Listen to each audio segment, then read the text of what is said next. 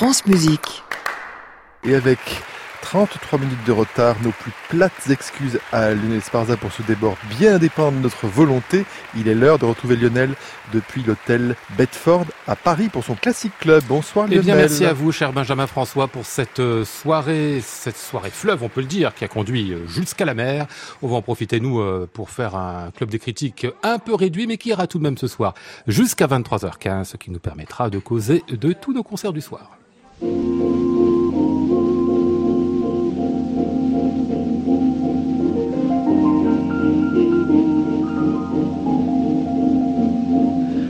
le jour, toute la nuit. Rien que toi, toujours, toujours, j'en suis ébloui.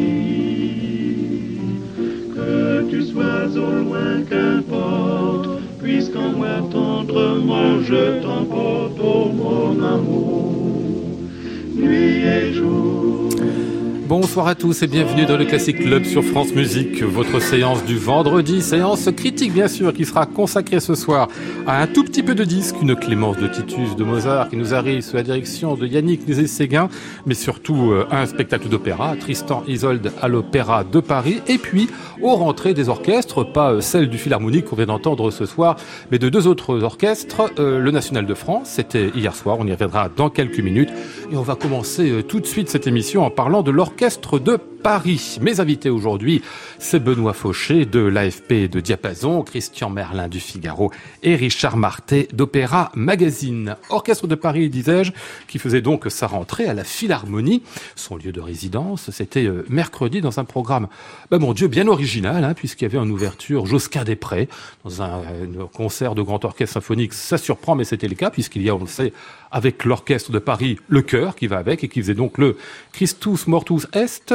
un motet, le psaume 129 de Lily Boulanger, autre rareté, et puis en deuxième partie de programme, la cinquième symphonie d'Anton Bruckner. Qui va commencer là-dessus Tiens, Benoît Fauché, qu'avez-vous pensé de ce programme euh, quand même pas mal Qu'a concocté, je suppose, le chef, Daniel Harding On hein peut le penser, Daniel Harding, j'imagine en lien avec donc euh, le chef du chœur de l'orchestre de Paris, euh, je pense à Lionel So. Oui. Euh, c'est un programme extrêmement original, absolument inattendu pour euh, pour une saison de concert comme ça euh, à la Philharmonie. Je crois que il a voulu construire un peu euh, un programme en hommage aussi à Lily Boulanger qui fait Ouais. son entrée au répertoire de l'orchestre de Paris avec une toute petite pièce, hein, 8 minutes de musique, mais importante dans, dans la vie de, de Lily Boulanger qui est morte à 24 ans, donc elle a assez peu composé, mais des œuvres extrêmement prometteuses comme ce psaume 129 d'une espèce d'opulence euh, harmonique, euh, très construite, très dense et très très poignante, avec une teinte un peu crépusculaire. Donc je, d'où la présence, je pense, du motin de, de, de Josquin des Prés, hein, euh, qui est un, un motet euh, funèbre.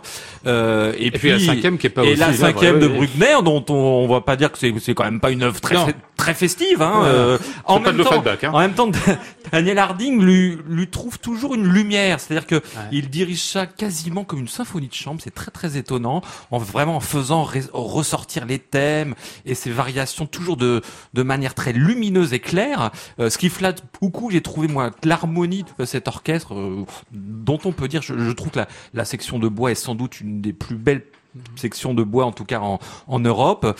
Il y a toujours une petite frustration euh, du coup quand on écoute le pupitre des cordes qui notamment dans cette acoustique paraît parfois euh, un petit peu étouffé Ouais. par rapport à des bois euh, et des cuivres qui respirent vraiment bien.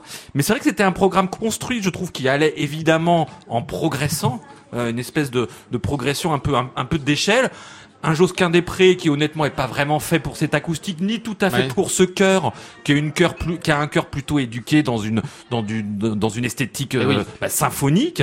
Euh, Lily Boulanger, une belle découverte, évidemment, entrée au répertoire un peu frustrante pour le pour le centenaire de sa mort. On aurait voulu en entendre un peu plus. Et Bruckner, évidemment, et ben voilà qui se qui se déploie sur une heure vingt de musique avec un chef qui maîtrise vraiment cette musique dans un beau dialogue avec son orchestre qu'il va quitter à la Ah fin oui. de la saison mais on sent que bah voilà qu'il y a encore une entente entre eux et tout cela fonctionnait finalement assez bien. Euh, Christian Oui, c'était passionnant comme concert. Euh, Harding aime bien les programmes conceptuels. L'année dernière, en ouverture de saison, déjà pas non plus la franche déconnade, si vous me passez l'expression, il avait fait la musique funèbre de Purcell enchaînée à la sixième de Mahler. Ah Alors là, quelque chose me dit qu'il aurait bien voulu enchaîner le tout, mais ça supposait de faire rester le chœur qui, comme l'a dit Benoît, avait chanté dix minutes pendant une heure et demie de symphonie de Bruckner. C'était pas très sympa pour eux quand même. Donc il y a eu quand même un très court changement de plateau, mais pas d'entracte. Euh, alors, je, je tempérerai un peu ce qu'a dit Benoît sur les cordes, parce que je trouve qu'on commence à, à justement à sentir euh, les bénéfices du travail de Harding, qui sait que de toute façon, en effet, il peut compter sur des instruments à vent dans cet orchestre qui sont absolument fabuleux, mais qui savait aussi qu'il y avait un travail à faire sur les cordes. Mmh. Euh, Pavo Yervi, qui a fait un, une, qui a eu une période, un mandat absolument magnifique, travaillait plus dans la puissance, dans le côté costaud, charnu des cordes, et on sent que Harding a voulu éclaircir tout ça. C'est peut-être pour ça que Benoît les a trouvés un peu, un peu étouffé. Mais du coup, sa phrase, ça chante, et il y a effectivement cette lumière qui m'a impressionné. Il y a un moment précis dans le développement du premier mouvement de la symphonie de Bruckner où j'ai eu une sensation de, de luminescence. J'ai trouvé ça très beau et j'ai cherché à comprendre pourquoi d'un seul coup j'avais ce son incroyablement euh, euh adamantin comme un mmh, diamant. euh, et j'ai regardé, il jouait sans vibrato, absolument sans vibrato. Donc c'est évidemment Harding qui leur avait demandé. Et du coup, ça donnait euh, cette transparence qui allait tout à fait à l'encontre de, de, des clichés sur la, la lourdeur germanique de, de Bruckner. Alors du coup, pour moi, ça a manqué un tout petit peu de poids dans le dernier mouvement, par exemple, dans, dans la grosse fugue finale. Euh, voilà. Mais sinon, j'avoue que j'ai été sensible à cette, cet allant, cette fluidité qui donnait à cette musique qui peut parfois être, euh, être pesante. Mmh. Est-ce que le, ce programme original, l'espèce d'approche que, que, propose ici Harding de l'orchestre, c'est-à-dire des programmes qui débordent, on va dire, un petit peu du grand symphonique classique et des programmes classiques, est-ce que ça peut être une des raisons qui fait que la sauce n'a pas tout à fait pris avec l'orchestre de Paris, qui serait sur une pas, pas, sur un malentendu, mais sur des points de vue un peu différents là-dessus. Ça peut, mais en même temps, je crois que Harding, en l'occurrence, était plutôt soutenu par la par la direction de l'orchestre qui a envie de prendre des risques. On va voir, la direction a changé. Là, il y a une nouvelle directrice qui est nommée, et puis euh, on, sait qu'il y a eu le rapprochement avec la Philharmonie. Et je crois que ils ont plutôt envie de continuer sur hmm. cette lancée-là, de de, de changer. Qui est dans l'esprit de la Philharmonie aussi, ah, d'ailleurs. Complètement. Oui, oui. Je, je pense que le, le travail aussi qui va se faire maintenant en lien avec Laurent Bail et Emmanuel André qui programme la Philharmonie ne peut aller que, que dans ce sens-là, puisque quand on regarde la, la, la, programmation de la Philharmonie et de la Cité de la musique, c'est très thématisé, c'est extrêmement intelligent. Je, je vois pas comment l'orchestre de Paris pourrait aller dans une autre direction, surtout maintenant. Et je pense qu'en plus que ces programmes comme ça, qui peuvent avoir un côté un peu disparate, ça permet euh, d'attirer un public très divers, qui hmm. peut venir parce qu'il est amateur d'art choral, qui peut être attiré par le nom d'un Lily Boulanger, qui va en se disant mais qui est cette Lily hmm. Boulanger? Et puis il y a peut-être un public plus traditionnel du symphonie qui voit une cinquième de Bruckner et qui veut l'entendre avec Harding, dont il sait que c'est plutôt un bon spécialiste du genre. Hmm. Donc tout ça fait peut-être plusieurs publics et le petit miracle, c'est qu'à un moment, ce, ce, ces plusieurs publics arrivent à communier ensemble autour d'un orchestre. Hmm. C'est plus peut-être sur le plan humain que, que ça ah ça n'a pas tout à fait collé. Hmm. En revanche, je crois que les musiciens sont partants pour euh, sortir un peu des sentiers battus. C'était donc la rentrée de l'Orchestre de Paris, réussie, si j'ai bien ah compris, hein, à la Philharmonie sous la direction de Daniel Harding, dont on profitera encore un an. Allez, on va poursuivre avec euh, une autre rentrée, celle du euh, National. C'était hier sur France Musique et il se trouve qu'il y a un disque associé. Le voici.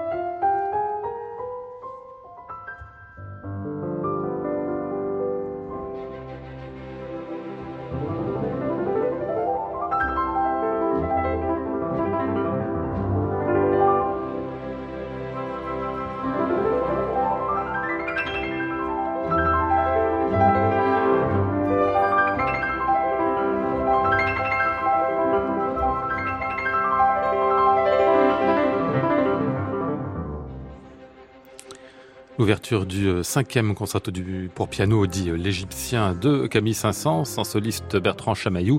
L'Orchestre national de France, dirigé par Emmanuel Krivine, c'est un disque qui vient de paraître chez Erato, on en redira un mot euh, tout à l'heure. Et eh bien, il se trouve que c'est avec cette œuvre-là aussi que les mêmes interprètes ouvraient la saison de l'Orchestre national de France à Radio France hier soir. C'était en direct sur France Musique.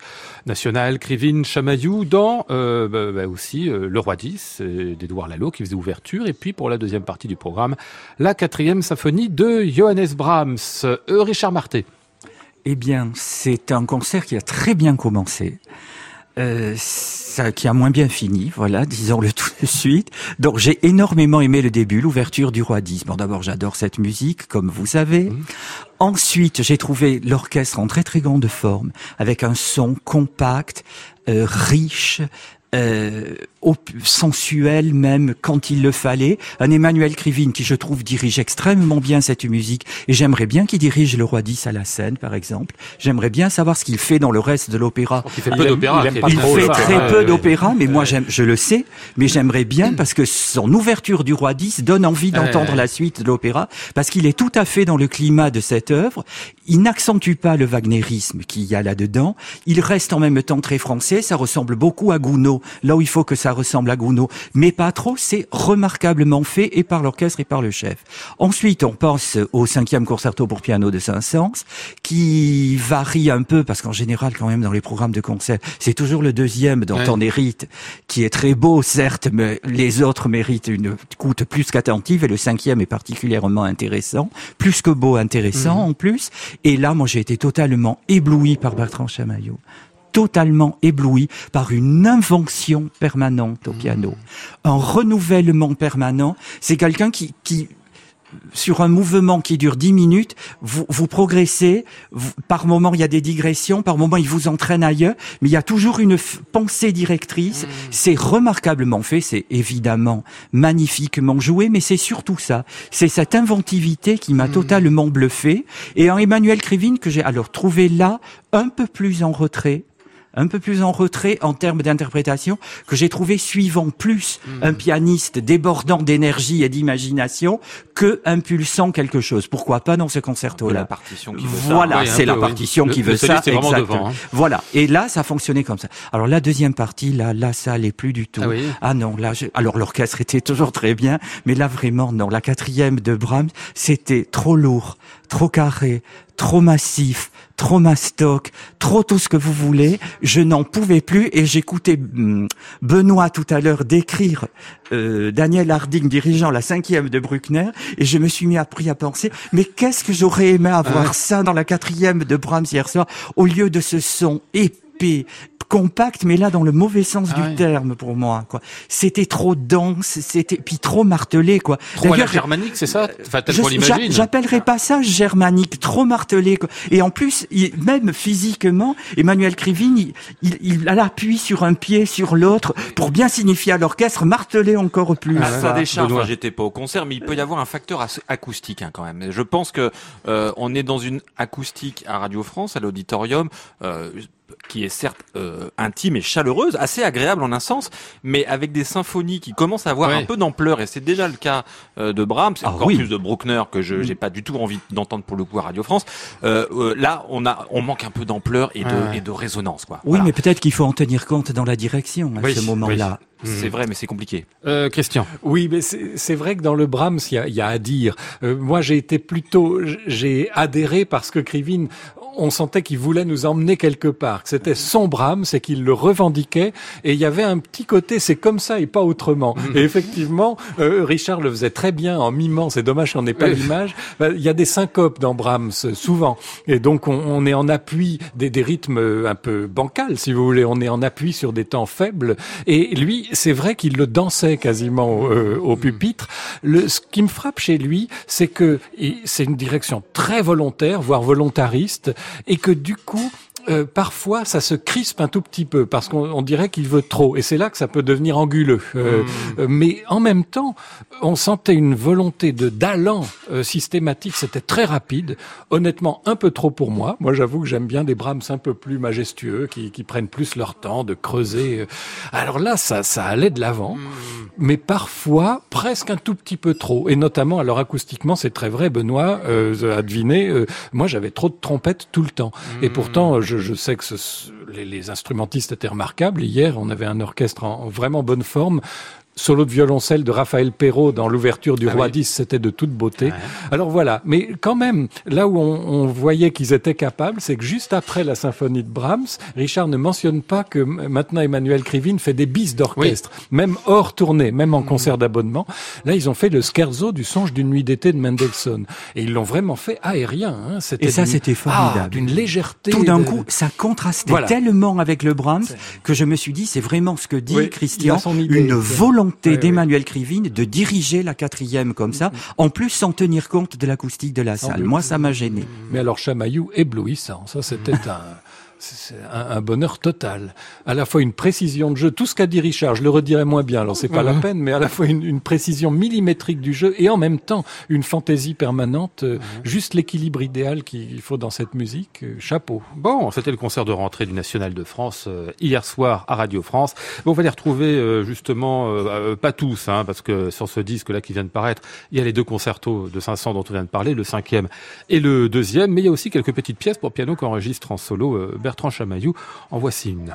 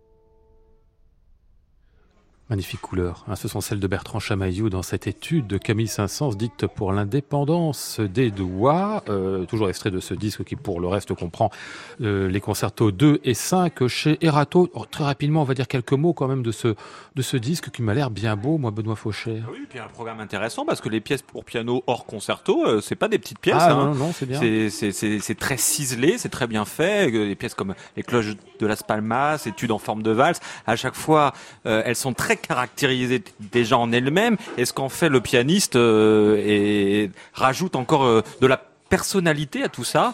Il les traite comme il se doit, c'est-à-dire effectivement en, trouvant le juste caractère pour chaque pièce, avec un piano comme ça euh, très précis, quelque chose de très très cristallin. Les, cloches, on les entend justement, les, les, cloches de Las Palmas.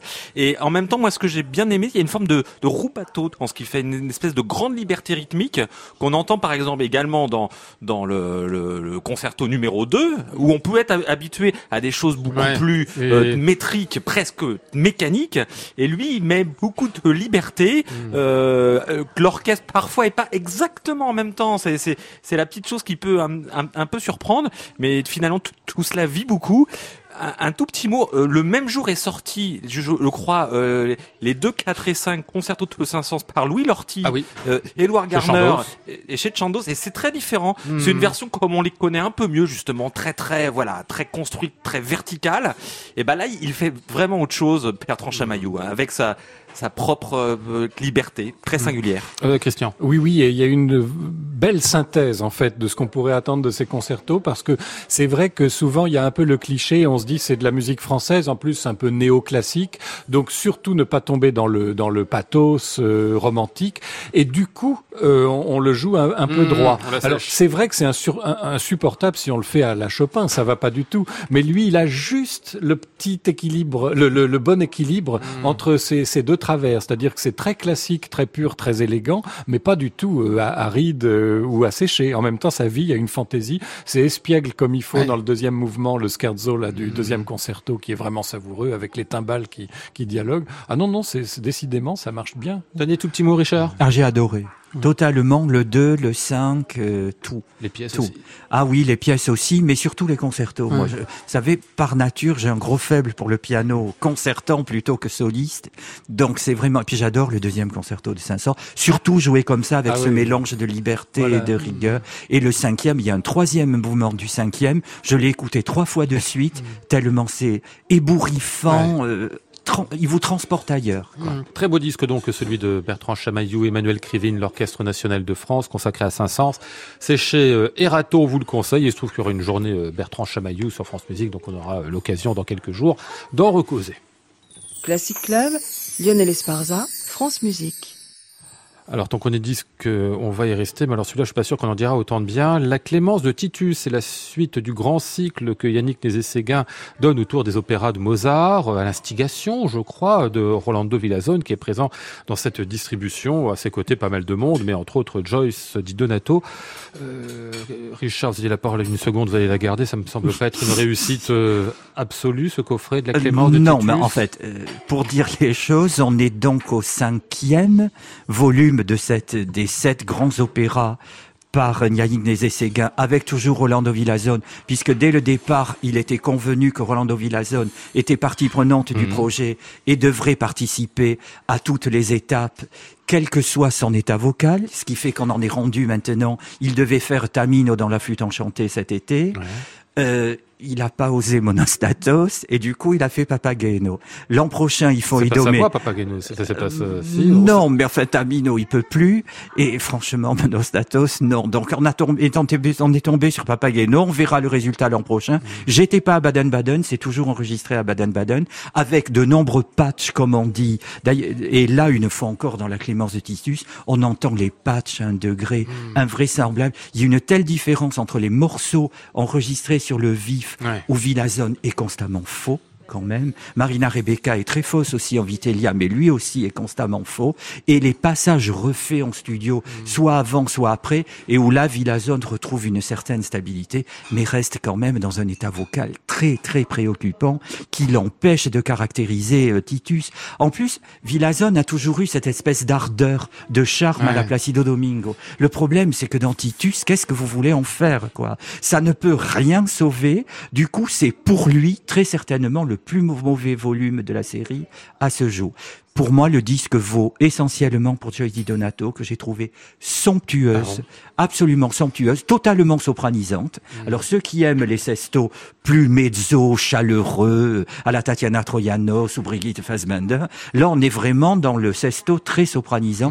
Moi, j'adore ça. Le reste est très inférieur. Hmm, Benoît.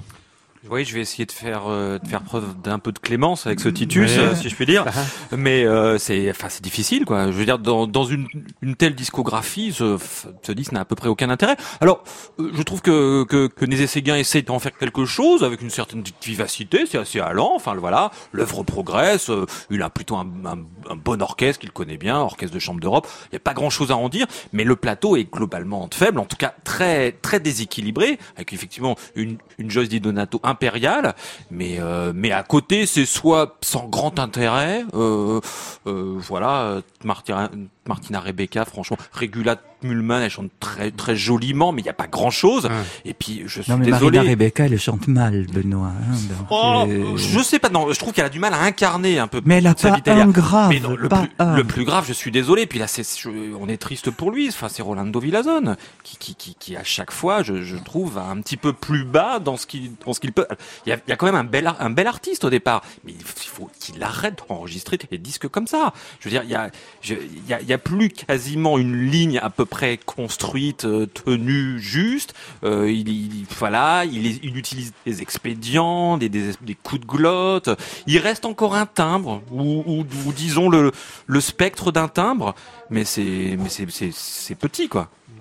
Christian. Quand je pense que je me suis fait engueuler à ce micro par monsieur Richard Martel, Ah, c'est pas son habitude. quand j'ai dit du bien du sesto de Kate Lindsay au théâtre des Champs-Élysées, Ah oui. Richard me disait, mais pas du tout, c'est une voix beaucoup plus claire, trop claire dans sesto, il faut une voix grave. oui, et là, sauf que Joyce Di Donato, c'est autre chose que Kate on est Lindsay. d'accord, mais c'est quand même pas sesto pour moi. Là, j'ai été vraiment frustré. Voix trop aiguë, c'est ça, Oui, trop- oui, avec même des, des, des, des- une forme d'acidité parfois par moment. euh, mais c'est pas ça le plus grave. Pour moi, je vais vous dire, c'est tout ce qu'on a dit, Eva. On va pas en remettre une couche sur le ténor. Non, moi, ma frustration de ce cycle, euh, c'est Yannick Nézet-Séguin, Oui. parce que euh, dans sa carrière qui est euh, magnifique, euh, impressionnante et tout ce qu'on veut, éblouissante, il, il, il fait des choses passionnantes dans des tas de répertoires romantiques, euh, post-romantiques.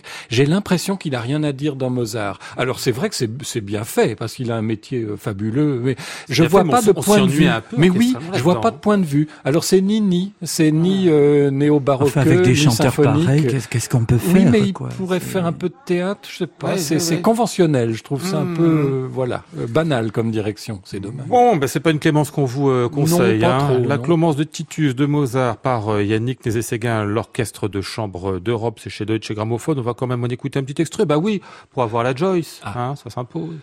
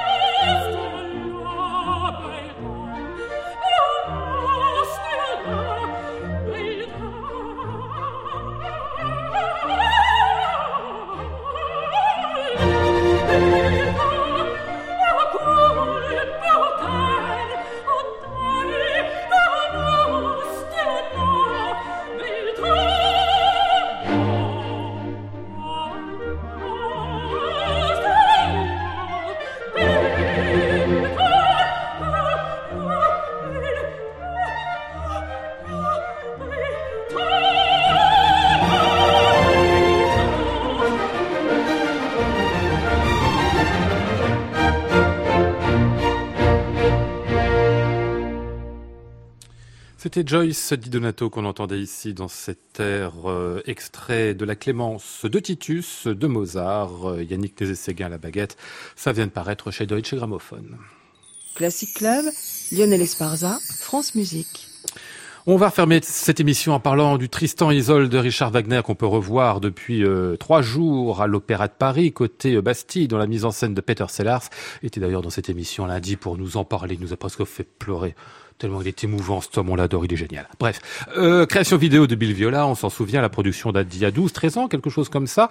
On en avait beaucoup parlé à l'époque, euh, ça a été remonté d'ailleurs déjà euh, depuis, je crois, et cette fois c'est euh, Philippe Jordan euh, qui dirige euh, cette euh, reprise dans les rôles principaux, c'est-à-dire en Isolde de Martina Serafine, en Tristan, Andreas Schager. Fallait-il y retourner? Faut-il y retourner voir? C'est jusqu'au 9 octobre. Benoît, qu'est-ce que vous, qu'est-ce que vous conseillez vous? Bien sûr, il faut y aller. Ah, bon. Pour la production déjà, c'est presque une production de festival en fait. C'est c'est quasiment une production de création qu'on aurait pu donner une fois et, a- et après oublier. Tant le geste en fait est, est étonnant, exceptionnel. Et paradoxalement, parce qu'il y a un vrai paradoxe, c'est une des productions qui s'installe Oui. le mieux au répertoire de, de l'Opéra de Paris depuis depuis 10-15 ans, puisqu'elle a été créée en 2005. Je crois qu'on est à la cinquième reprise, voilà, on est, rendu déjà à 30 représentations pour cette production, ce qui est devenu assez rare par Oui, les oui. temps qui courent à l'Opéra de Paris. Et ça fonctionne. On pourrait se dire ah bah ouais la vidéo on l'a vu une fois, deux fois, trois fois.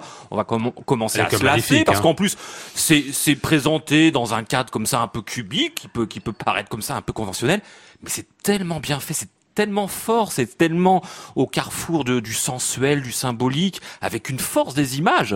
Alors on n'est pas juste en plus dans la, la description ou le commentaire de ce qui se vit sur scène, on est dans une autre dimension, mais on est complètement happé. Euh, J'ai envie de dire, on est voilà, on se on se baigne en ces images, c'est le cas de le dire parce qu'elles sont globalement assez aquatiques en plus, et c'est magnifique. Moi, à chaque fois que je revis cette, ex- cette expérience, j'ai l'impression de vivre une création lyrique, quel- un objet comme ça, un vrai objet d'art, un peu rare, et, et quand on le vit dans une reprise, bah c'est bah vraiment exceptionnel. Hum, Christian. Oui, et c'est très étrange parce que euh, on, on peut jamais prévoir le, le comment dire la durée de vie d'une production à l'opéra. Et il y en a qui nous ont, euh, on, on a été captivés la première fois, euh, scotchés, euh, aimantés, et puis à la deuxième, à la première reprise, la deuxième fois qu'on le voit, on se dit oh là là, ça a vieilli. Euh, et puis d'autres au contraire, on avait peut-être des réserves au début. Oh, est-ce que ça fonctionne si bien que ça? Et à la cinquième fois, on se rend compte qu'on s'en lasse pas.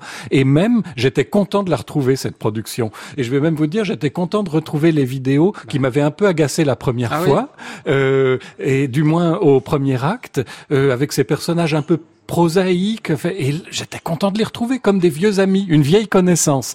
Et, et la mise en scène de Cellar, c'est toujours avec ce dépouillement. euh, Il a repris et beaucoup de cette- choses en plus. ah hein. oui, oui, oui, les personnages évoluent euh, en fonction de- des distributions qu'il a. Donc j'étais très content. C'était déjà Philippe Jordan en 2014, hein, la précédente reprise.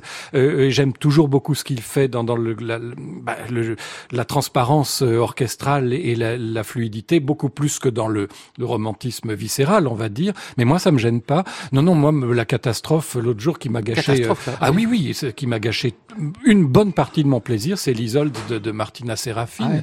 qui, qui n'y arrive tout simplement pas et qui termine même, euh, je, je vous disais hors micro, pardon, mais autant, c'était de la musique atonale, quoi. Alors je Ah sais bien qu'on on dit toujours termine que, quoi la mort d'Isolde? Ah oui.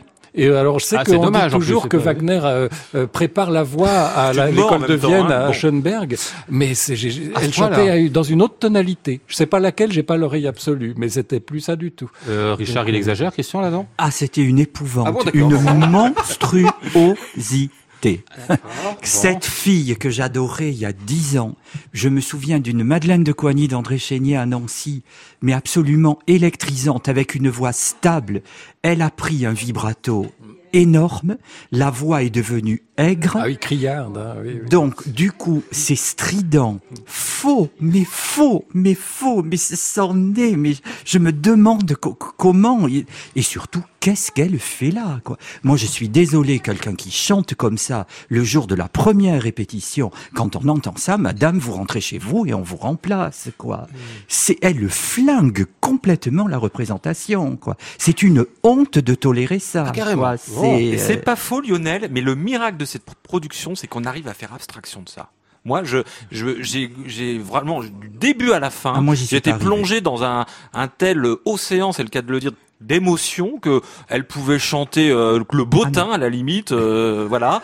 Je, je, je crois que je serais resté complètement accroché par ce qu'on était en train de vivre. Je trouve qu'il y avait une, une telle adéquation enfin une telle osmose entre les images et puis ce qui sortait de la fosse. Parce que on non. aime ou pas changement Jordan enfin, on aime ou pas vais- Jordan mais or- son orchestre était exceptionnel. Je vais vous dire, la mort dont parlait Christian, c'est vraiment révélateur. Vous avez derrière la vidéo de Bill Viola qui est là, c'est là qu'elle est la plus belle, je crois. C'est absolument sublime avec ce corps qui s'élève, d'abord l'eau qui tombe dessus et qui s'élève dans l'eau et, et qui monte dans un bouillonnement. Vous avez Philippe Jordan. Alors là, je, je diverge un peu de Christian.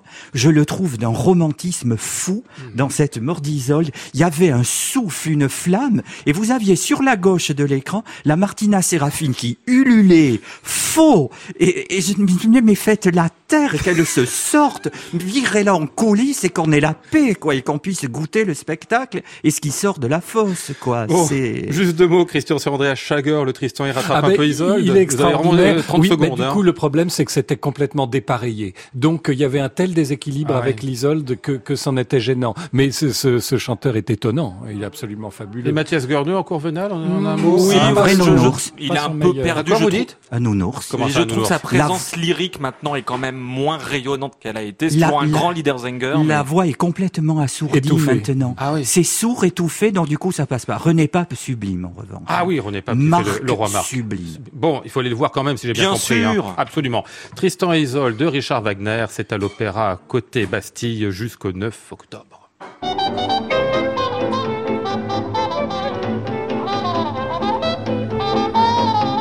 Nous étions ce soir avec Maud Nourri, Flora Sternadel, Antoine Courtin, Jean-Marie Porcher et Georges Robert. Voici le ciel peuplé de ces moutons blancs. Voici la mer troublée, spectacle troublant. Je vous retrouve lundi après un long week-end. Nous serons avec deux musiciens absolument merveilleux qui se rencontreront peut-être à l'occasion, Lionel Meunier et Paulin Bungen. J'entends la ville qui me dit bonsoir. Et moi sur le quai de la gare, je dis de mon mieux des mots d'adieu.